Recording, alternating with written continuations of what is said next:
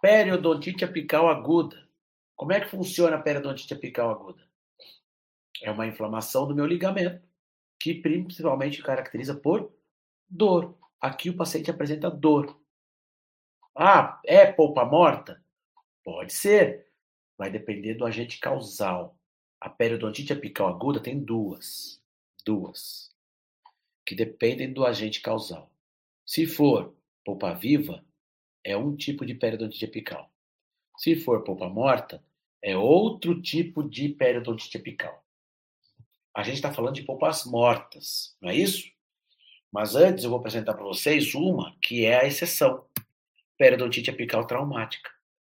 Pô, mas você não falou que tem que ser polpa morta? Aqui está escrito polpa vital. Essa é a única inflamação de ligamento, que é lesão periapical, que é causada por uma polpa viva.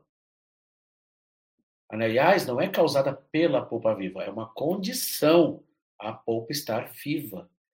Porque quem causou foi o trauma de oclusão. O trauma de oclusão é que caracterizou uma inflamação trauma lá na minha região periapical, e aí o dente começa a apresentar dor ao toque e sensação de dente crescido. Essas são as características principais.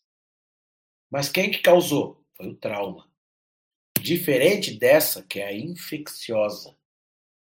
A infecciosa, ela tem necrose pulpar. Teste de sensibilidade negativo.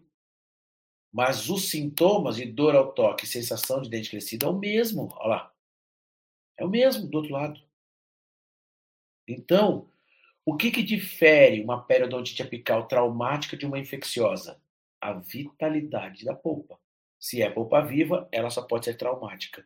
Se é polpa morta, ela muito provavelmente está sendo causada por bactérias do meu canal radicular e essas bactérias é que estão causando inflamação, então ela é uma periodontite apical infecciosa. Legal? Periodontite apical infecciosa. A traumática eu trato canal? Não. Qual é o tratamento da traumática? Eu já vou falar tratamento já já, tá? Isso aqui é um spoilerzinho. Tratamento da traumática? Não, por quê? Porque a polpa está viva. Trata endo? Não. Vou tirar uma polpa viva, sadia? Se o problema está lá no ligamento, eu tenho outro tipo de tratamento, que é o ajuste oclusal e emprego de analgésicos e anti-inflamatórios. Só isso. E na infecciosa? Infecciosa não tem jeito. Quem que é o agente etiológico? Bactéria. Provavelmente oriunda de um processo carioso. Então, nessa, eu tenho que tratar o canal. Eu tenho que abrir, fazer minha penetração desinfetante e fazer, então, o curativo, né? Colocar medicação intracanal.